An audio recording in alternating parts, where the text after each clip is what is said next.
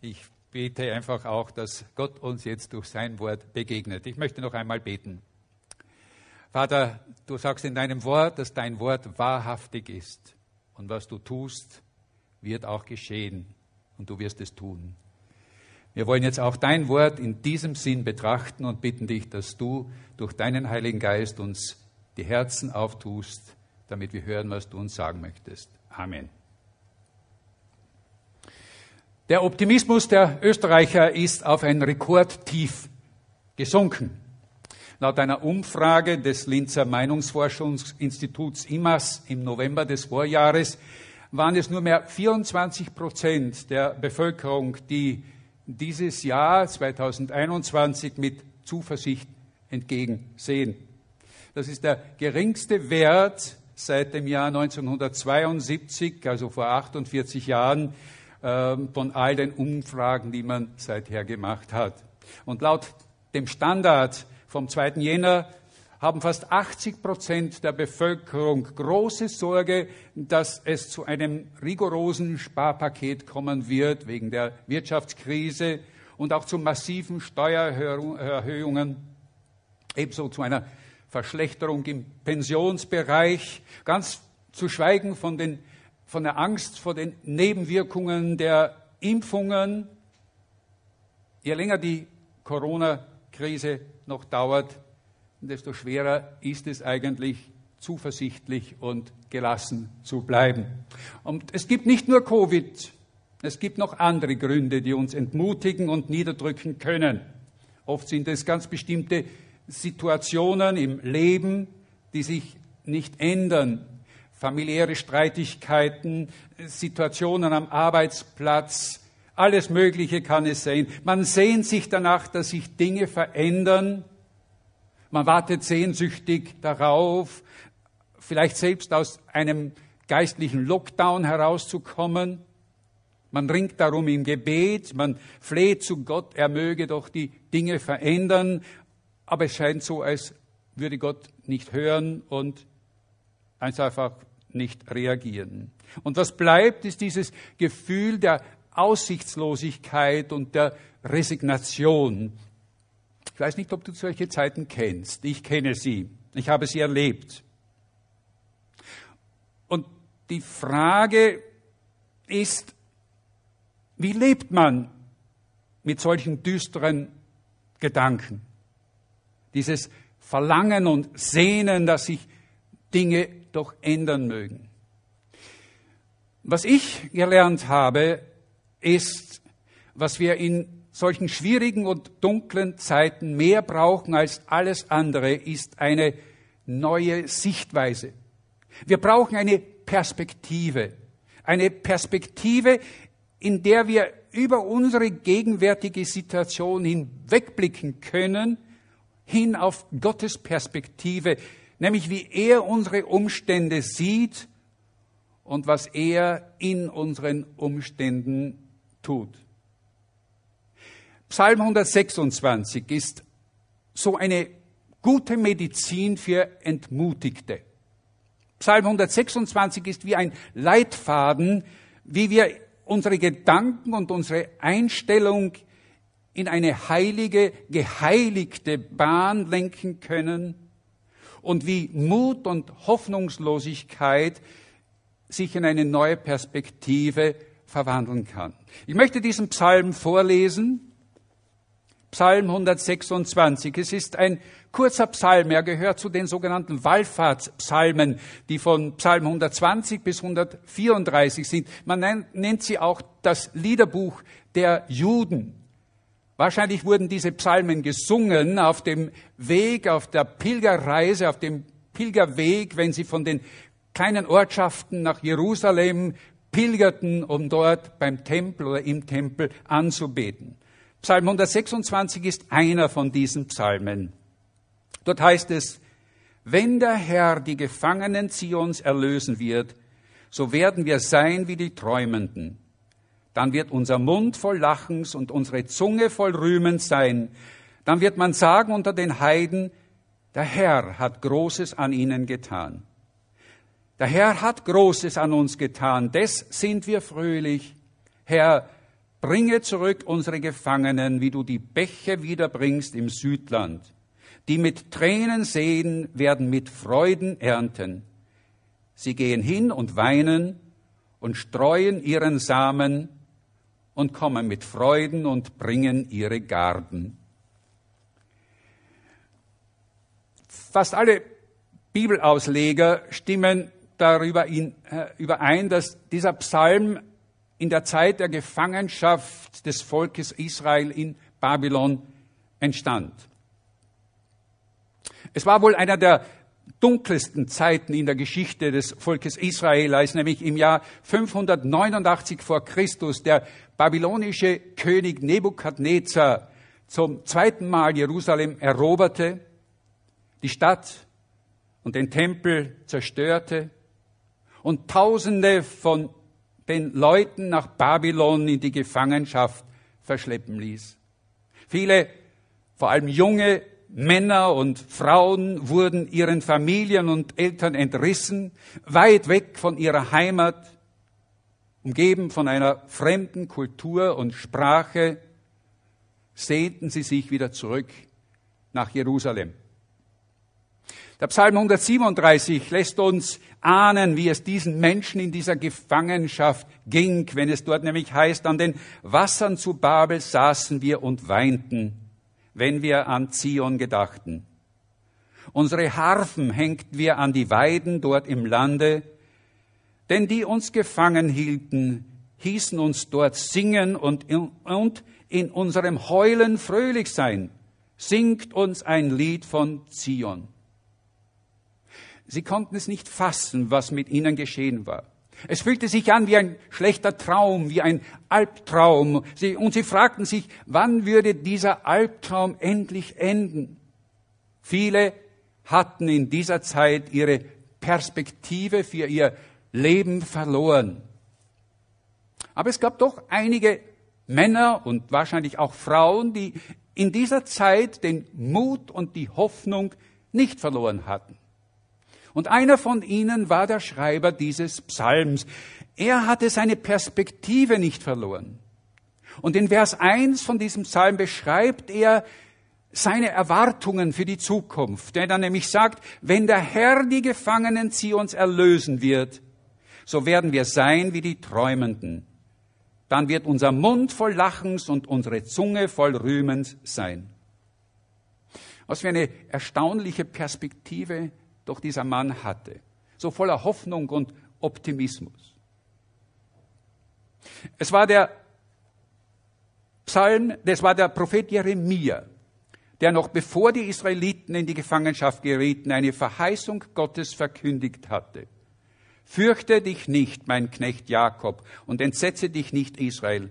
Denn siehe, ich will dich erretten aus fernen Landen und deine Nachkommen aus dem Lande ihrer Gefangenschaft dass Jakob zurückkehren soll und in Frieden und Sicherheit leben und niemand soll ihn erschrecken.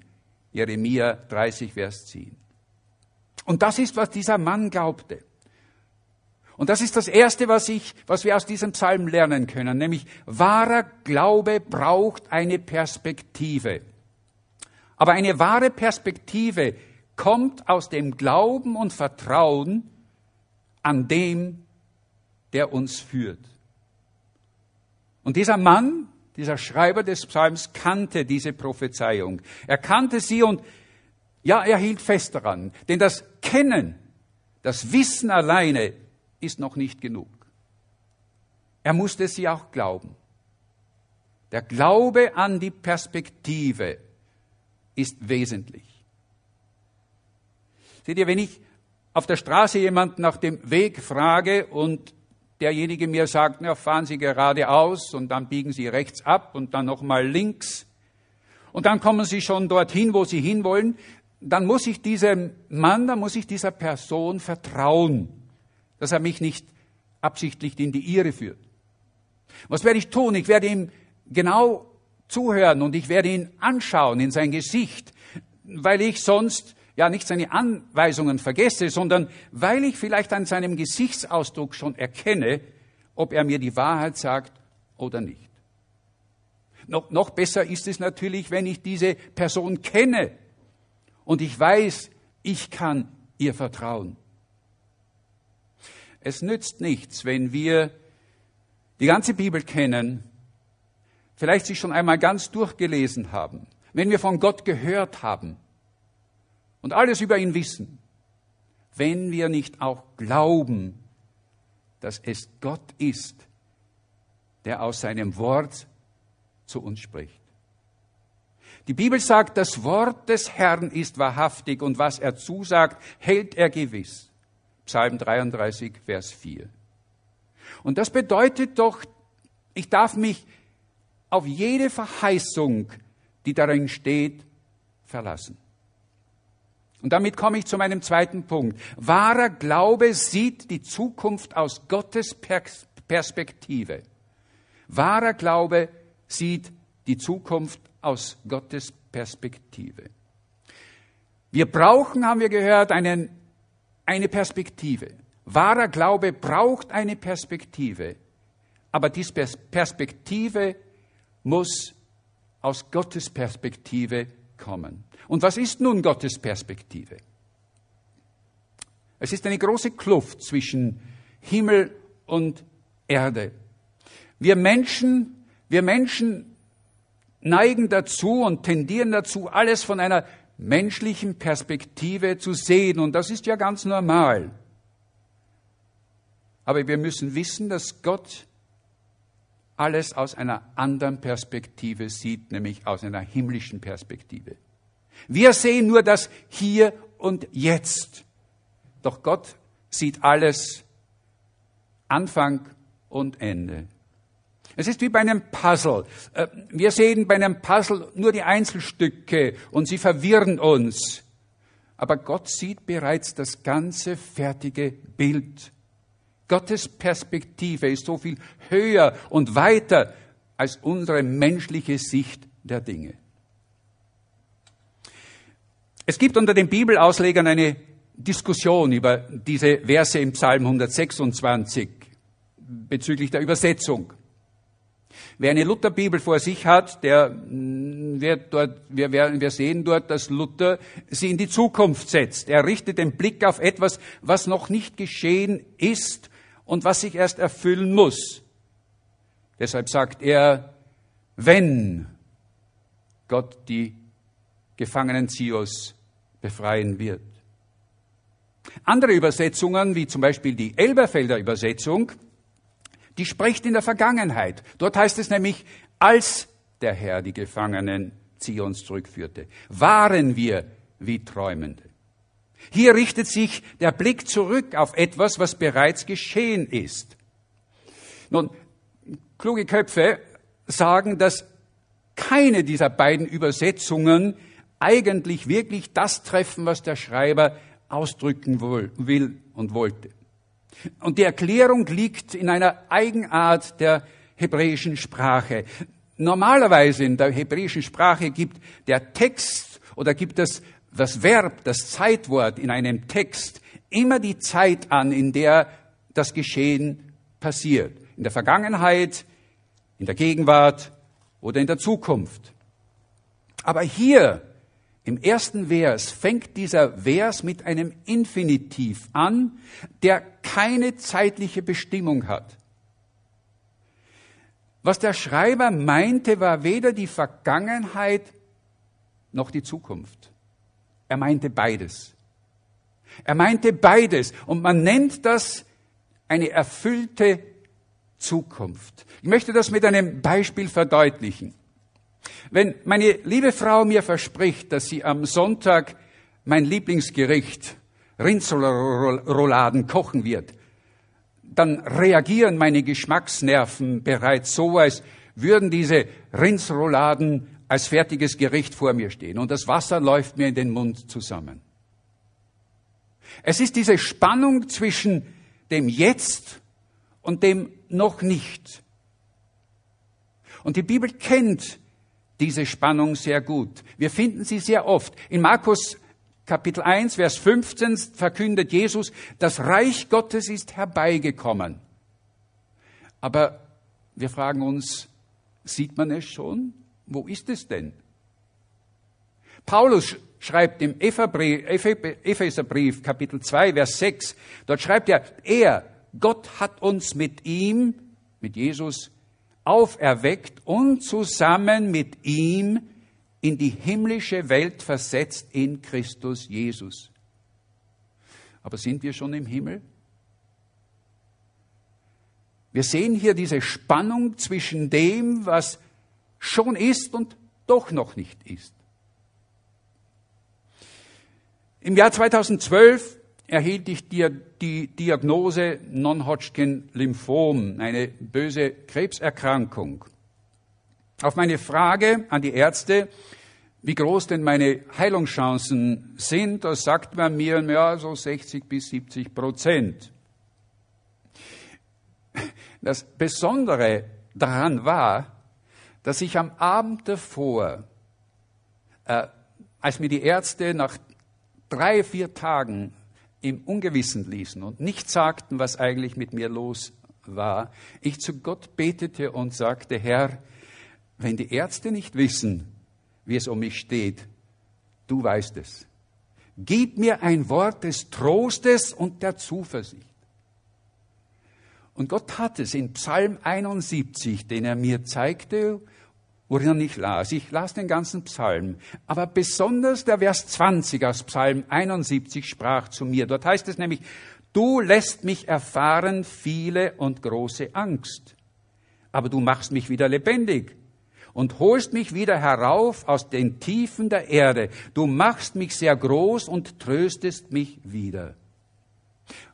Aber besonders war es dann dieser Vers 18 den ich wie eine Zusage Gottes verstand, so als ob Gott zu mir sprach, wenn er nämlich sagte, auch im Alter werde ich dich nicht verlassen, bis du meine Macht verkündigst deinen Kindeskindern und meine Kraft allen, die noch kommen werden. Nun, das ist nicht genau der Wortlaut eigentlich, wie es im Psalm steht, aber ich verstand diese Worte so, als ob Gott sie so zu mir sprach. Und was glaubt ihr, Wem vertraute ich mehr auf meine Frage, wie groß meine Heilungschancen sind? Den Ärzten, die mir etwa 60 Prozent versprachen, oder Gott, der mir 100 Prozent versprach? Was immer deine Situation heute ist, durch welche persönlichen Schwierigkeiten du auch gehen magst, sei es in deiner Ehe, sei es wegen deines Jobs, den du vielleicht verloren hast, sei es wegen einer Krankheit, Gott möchte, dass du ihm vertraust. Er möchte, dass du deine Sorgen und Ängste ihm anbefehlst und glaubst, dass er es zu einem guten Ende bringen wird. So wie Wipke es gerade aus Jakobus gelesen hat. Gott macht alles gut. Gott macht alles gut. Er möchte uns wieder Mut, er möchte dir Mut geben, voranzugehen auch wenn wir nicht wissen, wenn du nicht weißt, was die Zukunft hält. Es ist schon ein Lied der älteren Generation, aber es ist ein schönes Lied, das wir früher oft gesungen haben, als ich noch jung war. Ich liebe auch die neuen Lieder, die meisten. Aber die alten Lieder, die hatten doch, denke ich, manchmal etwas mehr Aussagekraft. Jedenfalls heißt es in diesem Lied, du sollst nicht müde werden, selbst wenn das Licht auf Erden allmählich zu verlöschen scheint. Denn über Hass und Kriegen wird Gottes Zukunft siegen und wenn sein großer Tag erscheint. Willst du den Mut verlieren? Willst du schon resignieren, weil es nicht mehr zu hoffen gibt? Du sollst nicht sinnlos enden. Gott will dein Leben wenden, weil er dich ja unendlich liebt. Seht ihr, der Schreiber des Psalms, der sah die Situation, seine Situation, seine Gefangenschaft aus Gottes Perspektive. Er schaute über seine menschlich gesehen Hoffnungslage, hoffnungslose Lage hinweg und er sah am Horizont bereits ein fertiges, neues, von Gott wiederhergestelltes Jerusalem, voll mit dem fröhlichen Treiben heimgekehrter Menschen. Er wusste nicht, wie es geschehen würde. Er wusste auch nicht, wann es geschehen würde. aber er hatte diese feste Überzeugung, Gott würde alles gut machen. Und er sagt, dann in Vers 4, 5, äh, 3, dann wird man sagen unter den Heiden, der Herr hat Großes an ihnen getan. Er wiederholt das zweimal. Er sagt es noch einmal im nächsten Vers. In Vers 2 und in Vers 3, beides Mal. Der Herr hat Großes getan. Der Herr hat Großes an uns getan. Des sind wir fröhlich. Und seht ihr, diese Freude, die eigentlich so diesen ganzen Psalm durchdringt, ist keine von den Umständen abhängige Freude. So nach dem Motto, wenn es mir gut geht, dann freue ich mich, aber wenn es mir schlecht geht, dann heule ich. Nein, diese Freude kommt aus dem Wissen, dass Gott gut ist und dass er Großes und Gutes an uns tun will und wird. Und wie schön ist es doch, wenn sich die Dinge zum Guten wenden, wenn wir das in unserem Leben erfahren dürfen. Wie glücklich und dankbar sind wir dann, wenn wir das erleben. Aber es kann auch anders kommen. Und das ist auch die Realität. Bis jetzt sprach der Psalmist über seine Hoffnungen und seine Perspektive, was vor ihm liegt. Die Verse 1 bis 3 sind dieser Blick nach vorne. Und dann kommt Vers 4. Und im Vers 4 spricht er zum ersten Mal von der Gegenwart, in der er steht, in Babylon, im Exil, fern von seinen erträumten Jerusalem. Zum ersten Mal im Psalm spricht er mit Gott über seine Gefühle und seine Sehnsucht nach Zion. Er leidet unter dieser Gefangenschaft. Er spürt, wie dieses Ziel seiner Perspektive noch weit vor ihm liegt. Und er bittet Gott. Er schreit förmlich zu Gott und sein Gebet klingt dringlich, fast verzweifelt, so um Hilfe schreiend. Lass die Perspektive, die du mir gegeben hast, von meiner Heimkehr, von unserer Heimkehr, lass sie endlich, Herr, wahr werden. Mach unser Leben wieder zu einem blühenden Garten. Vers 4, er sagt, Herr, bring zurück unsere Gefangenen und er schließt sich selbst damit ein. Bring uns zurück, wie du die Bäche wiederbringst im Südland. Mit Südland ist die Wüste Negev im Süden Israels gemeint, ein großer Teil des Landes Israel. Es ist eine öde und lebensfeindliche Gegend, wo die Sonne herunterbrennt und wo nichts wächst und gedeiht. Nur einige Male während des Jahres im Jahr, da kommt vom Westen der Regen. Und in wenigen Stunden füllen sich dann diese Wadis, diese trockenen Bachbette, diese Flüsse, die füllen sich mit Wasser und plötzlich explodiert das Land mit Leben. Pflanzen und Blumen sprießen im Nu aus dem Boden und beginnen zu blühen. Und genau das wünscht sich auch der Psalmist. Er fühlt sich zu dem Zeitpunkt wie in dieser Wüste noch in der Trockenheit. Aber er möchte und er bittet Gott, lass es wieder blühen. Lass es wieder blühen. Seht ihr, nicht alle Israeliten, das wissen wir, die in Babylon damals waren, litten unter der Gefangenschaft, so wie er es tat. Viele hatten es sich gerichtet, sie hatten sich, wie man sagt, assimiliert, sie hatten sich gewöhnt an das Leben dort, sie lebten so, wie diese Leute dort waren. Sie waren inzwischen einer von ihnen geworden. Sie hatten sich abgefunden mit einem Leben, der Perspektivlosigkeit. Aber sie brachten sich damit um das Leben, wie Gott es ihnen wirklich zugedacht hatte. Sie vermissten dieses Ziel, das Gott ihnen zugedacht hatte. Und die Frage ist, wie geht es bei uns im Leben? Ist es nicht bei uns im Leben so ähnlich? Wie ist es mit dir? Hast du dich gewöhnt an das Leben, so wie es ist? Oder fühlst du, dass dein Leben leer und öde ist wie diese Wüste Negev und du sehnst dich nach Erneuerung? Vielleicht eine Erneuerung in einer Ehe, in einer Beziehung zu einem deiner Geschwister, von den Verwandten oder an der, in der Arbeitsstelle oder eine neue Beziehung, ein neues Leben mit Gott selbst. Was es auch immer ist, dieses, es ist diese Sehnsucht, dass unsere eigene Seele doch wieder zum Blühen beginnt, wie die Blumen in der Wüste Negev nach Regen. Um das geht es. Der Kirchenvater Augustinus hat gesagt, von ihm stammt dieser Satz, Unruhig ist unser Herz, bis es Ruhe findet in dir, o Herr. Es liegt in unseren Menschen drinnen, diese Unruhe, wenn wir Gott nicht in unserem Leben sehen, wenn wir nicht diese Perspektive von ihm in unserem Leben haben. Sehnst du dich nach dieser Ruhe? Sehnst du dich nach diesem geistlichen Zion, wo Gott gegenwärtig ist in deinem Leben? dann, meine Lieben, dann dürft ihr, dann dürfen wir das unserem himmlischen Vater sagen.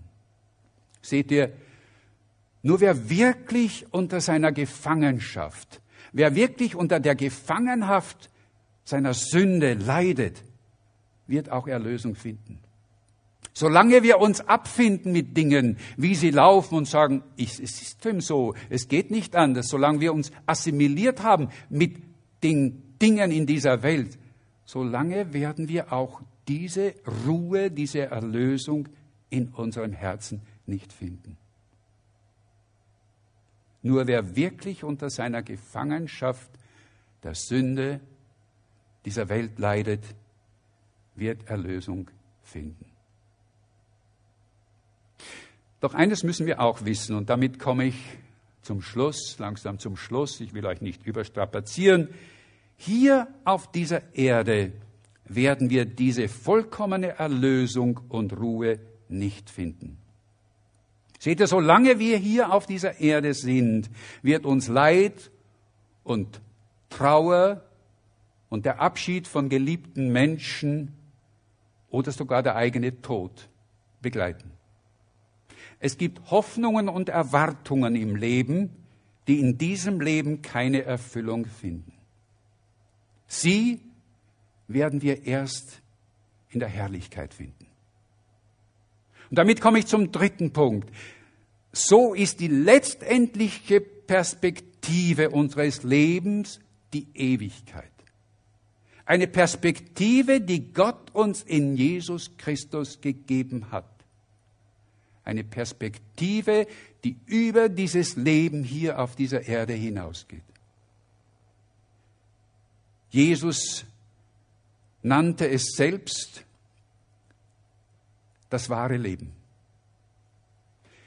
Als Jesu bester Freund Lazarus gestorben war, hatten seine beiden Schwestern, die Schwestern von Lazarus, Martha und Maria, auch ihre Perspektive verloren. Und als Martha Jesus einen leisen Vorwurf machte und sagte, warum bist du nicht hier gewesen, als er gestorben ist, als unser Bruder gestorben ist? Da antwortete Jesus ihr und sagte, wer an mich glaubt, der wird leben, selbst wenn er stirbt.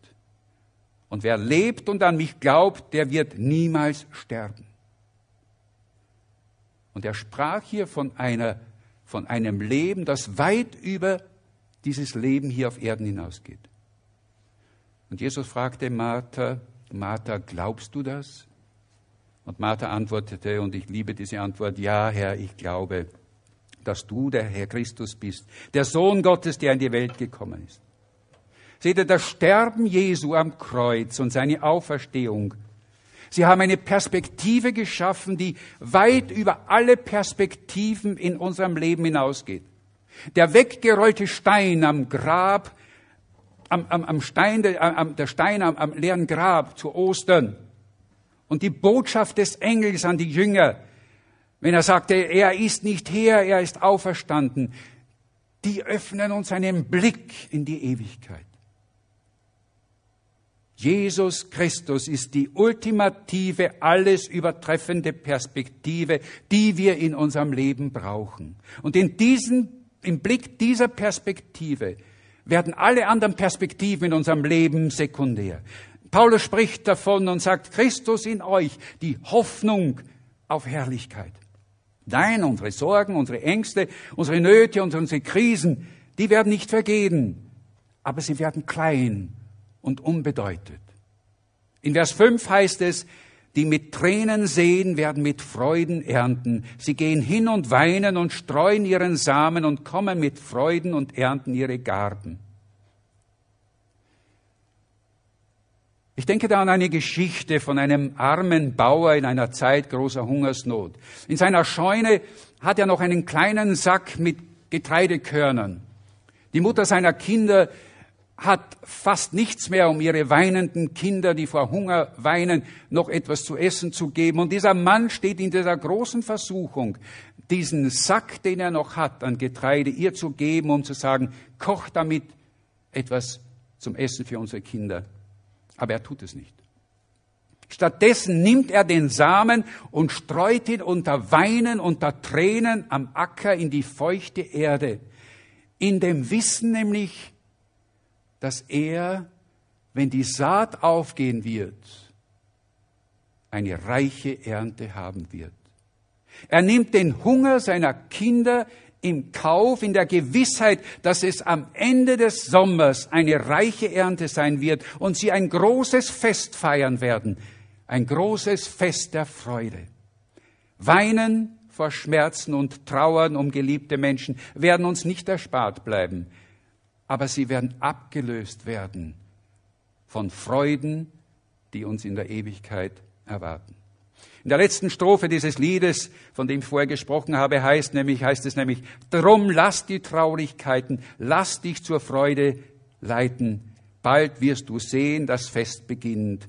Auch du bist eingeladen, dann heilt Gott allen Schaden. Ein neues Lied wird angestimmt. Ich vergesse nicht, wie mein geschätzter Freund Roman Sievert einmal in einer Predigt sagte, ich liebe das Leben. Ich lebe gerne. Ich habe keine Todessehnsucht. Aber ich habe eine Himmelssehnsucht. Und das ist ein gewaltiger Unterschied, sagte er. Seht ihr, je älter ich werde, ich habe auch eine Himmelssehnsucht.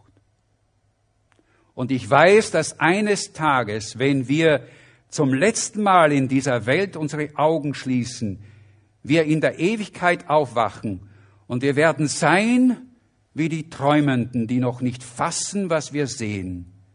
Wir werden lachen und fröhlich sein, weil wir vor Jesus stehen. Weil ich meinen Heiland sehen werde. Wirst du dabei sein? Werden wir uns dort in dieser Herrlichkeit unseres Heilandes sehen und uns vor Freude um den Hals fallen? Hast du diese Gewissheit? Jesus möchte sie dir heute geben. Nimm sie an. Ich möchte noch beten. Herr Jesus, wir danken dir, dass du unsere Perspektive bist. Dass du die Perspektive bist, die weit über dieses Leben hinausgeht und in die Ewigkeit strahlt.